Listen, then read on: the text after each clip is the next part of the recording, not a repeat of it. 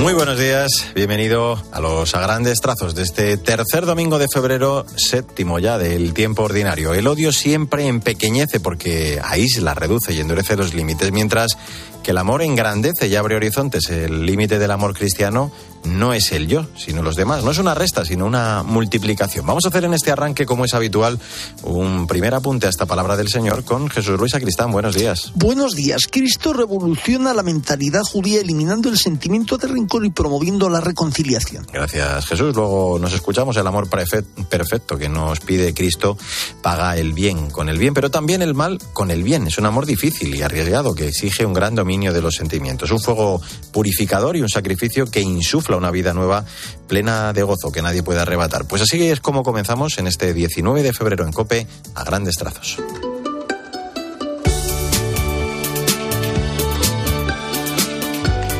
Un domingo más, lo primero es el magisterio del Papa. A través de sus audiencias de los miércoles, en la de esta semana, retomaba su ciclo dedicado a la pasión por evangelizar. Reflexionaba sobre los primeros discípulos. Nos dice el Evangelio que Jesús instituyó a doce para que estuvieran con él y para enviarlos a predicar.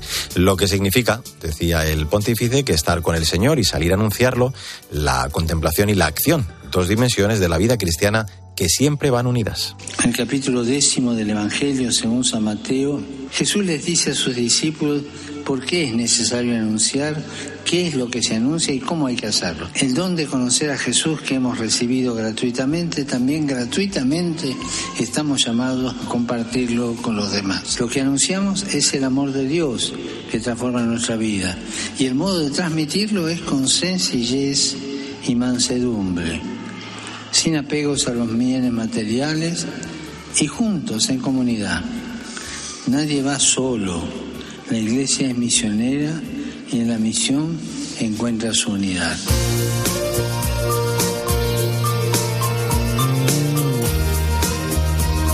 Es momento para el testimonio de fe de la gente buena que nos inspira. Esta semana la iniciativa de varios autores para conocer la historia sagrada titulada el pórtico de la Biblia, de la que ya nos habla con la voz hoy algo tocada Cristina Rodríguez Luque. Buenos días. Buenos días a todos. ¿Qué tal, Mario?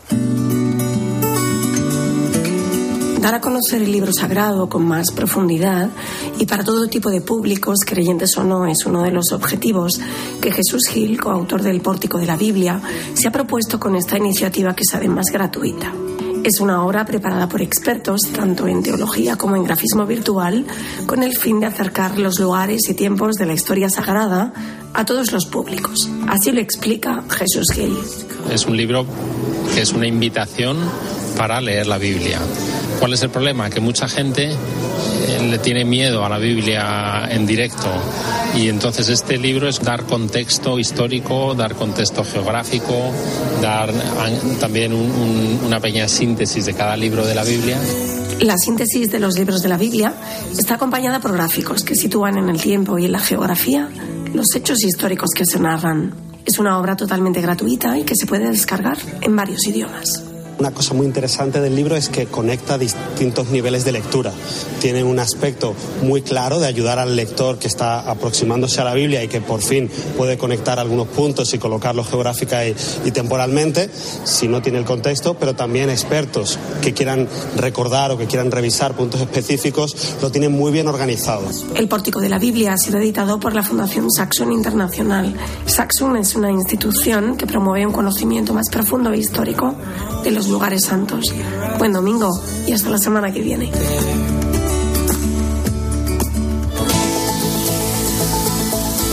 Mario Alcudia.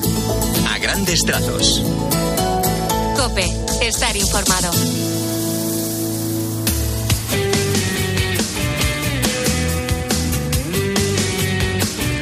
En a grandes trazos, en este 19 de febrero, la actualidad de la Iglesia en España. La Conferencia Episcopal Española ha celebrado estos días la Semana del Matrimonio, una iniciativa desarrollada por la Subcomisión Episcopal para la Familia y la Defensa de la Vida, que concluye hoy con el objetivo de proponer la grandeza y dignidad del matrimonio cristiano y mostrar a la sociedad su belleza. Sandra Madrid, buenos días. Buenos días, Mario. Julio y Sole son un matrimonio joven, llevan tres años casados y tienen dos hijos. Su amor va a toda velocidad, pero sus palabras sobre la convivencia, la familia y el compromiso para toda la vida son muy pausadas y pensadas.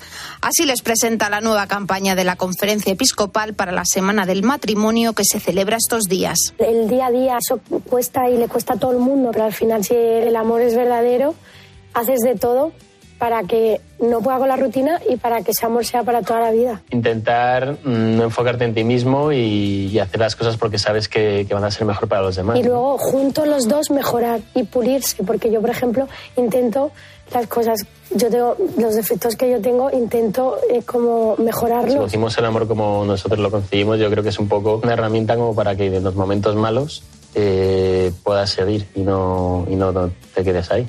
En la aplicación que han puesto en marcha, Matrimonio, hay propuestas como hablar del matrimonio con una cata de vino, algún maridaje y algo de música para acompañar las meditaciones o realizar un escape room matrimonial para responder al interrogante.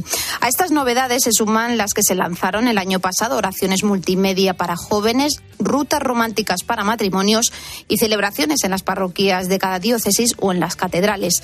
Y Mario, para terminar, quiero recordar una frase del libro Bailar en la cocina de Pep Borrell y editado por Palabra, que dice que los matrimonios debemos ser ejemplo para los jóvenes. Tenemos que conseguir que nuestros hijos, que sus amigos y que la juventud diga, yo quiero ser como este matrimonio, no solo que lleva un montón de años casados, sino que lleva un montón de años disfrutando. Por ello, hay que cambiar las estadísticas y a bailar.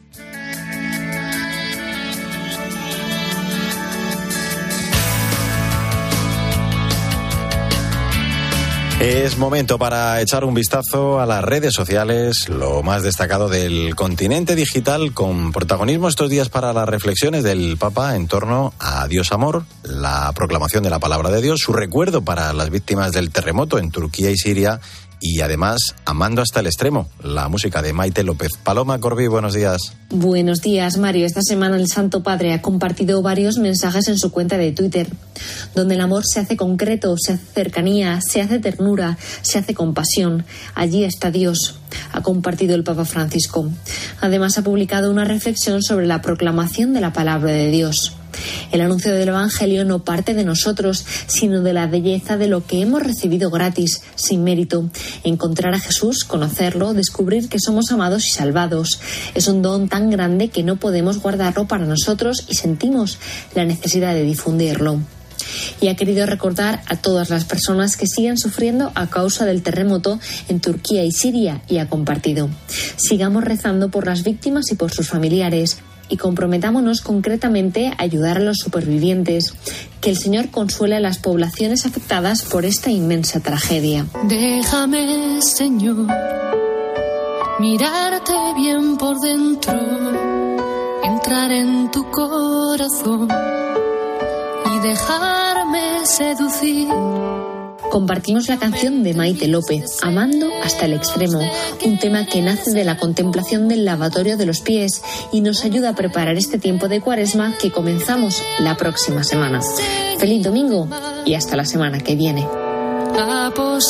Mi vida junto a ti. Déjame verte, Señor.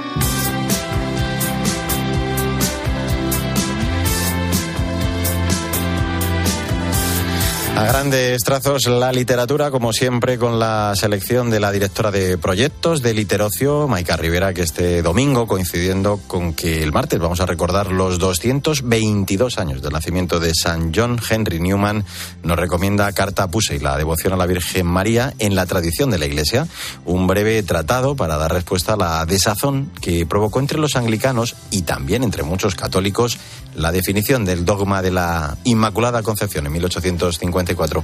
Buenos días, Maika.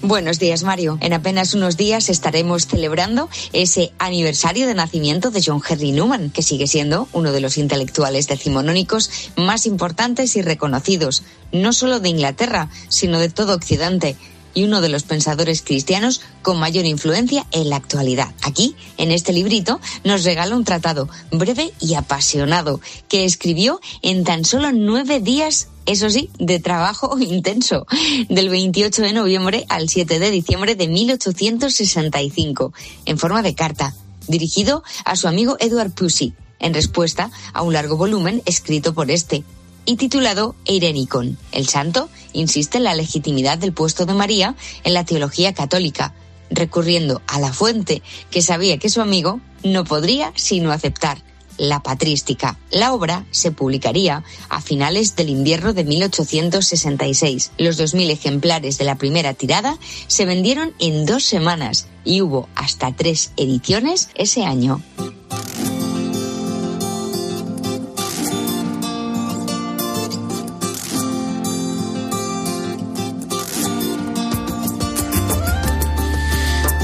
19 de febrero, tiempo para la actualidad de la Iglesia en el mundo. Esta semana nos solidarizamos con las víctimas del terremoto en Siria y Turquía de la mano de la Iglesia de Bangladesh, un pueblo que si bien está acostumbrado a recibir esa ayuda, esta vez ha mostrado su lado más generoso en esta catástrofe. Esteban Pítaro, buenos días. Muy buenos días, Mario. Lloramos por las víctimas de la guerra y también nos toca estos días por las víctimas de las catástrofes de la naturaleza. Nos movilizamos para estar cerca de las víctimas del terremoto en Siria y Turquía, de la mano del pueblo de Bangladesh, de la iglesia de Bangladesh, que muchas veces sufrió catástrofes y hoy, empática con los pueblos que sufren, quiere devolver la caridad recibida, como define la agencia Fides. Las diócesis del país de Bangladesh están movilizadas de manera organizada, con una colecta extraordinaria y por supuesto sumando oración, sumando rosarios por las víctimas. Una solidaridad de la iglesia, de cristianos y también del gobierno, claro, que llegó hasta la zona de la tragedia miles de tiendas, mantas y toneladas de alimentos. No estamos hablando de un pueblo rico y un país vecino que se moviliza, sino de un pueblo con necesidades, distante, pero empático, caritativo, con una iglesia que hace como la viuda que comparte lo poco que tiene, que no oración, en amor es mucho. Hagamos como la iglesia de Bangladesh, como la viuda con su limosna, y sumemos, así sea, la oración para acariciar a nuestros hermanos de Turquía y Siria.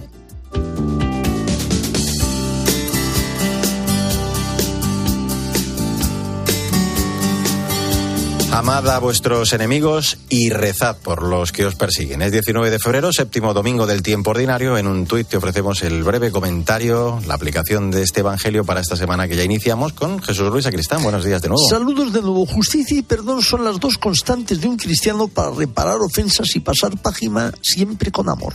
Pues eh, gracias eh, Jesús, pasar esa página siempre con amor. Es difícil amar al enemigo que hace daño, ataca, escarnece, pero quien es capaz de este amor se acerca a la perfección del Padre que está en el cielo.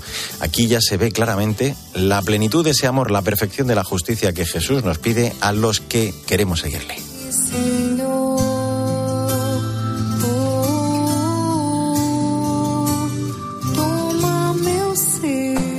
Pues eso, Toma Meuser, Toma mi ser, es el título del último trabajo que Camila Holanda lanzaba el pasado mes de diciembre en YouTube, después de que en 2017 se hiciera viral un vídeo musical que grabó de forma muy sencilla en su casa. La cantante brasileña se ha convertido en un referente de la música católica internacional. Hola, Victoria Montaner. Sin duda, Mario, buenos días. El vídeo de la canción Eu Sou de Nuestra Señora, Pertenezco a Nuestra Señora, alcanzó rápidamente dos millones de visitas en la página brasileña de YouTube y produjo un gran impacto. Como has dicho, eso sucedió en 2017. Desde entonces, Camila se ha consolidado en el panorama musical y ha editado dos álbumes y diez sencillos. Aficionada a la música desde los tres años, su carrera empezó a los 15, cuando su madre decidió grabar tres de las canciones que Camila interpretó en honor de la Virgen en su fiesta de debutante. Después su progresión ha sido imparable. Según ha declarado, su objetivo no es otro que llegar a muchos jóvenes para llevarlos a Dios y a María, que se encuentran en el centro de su vida.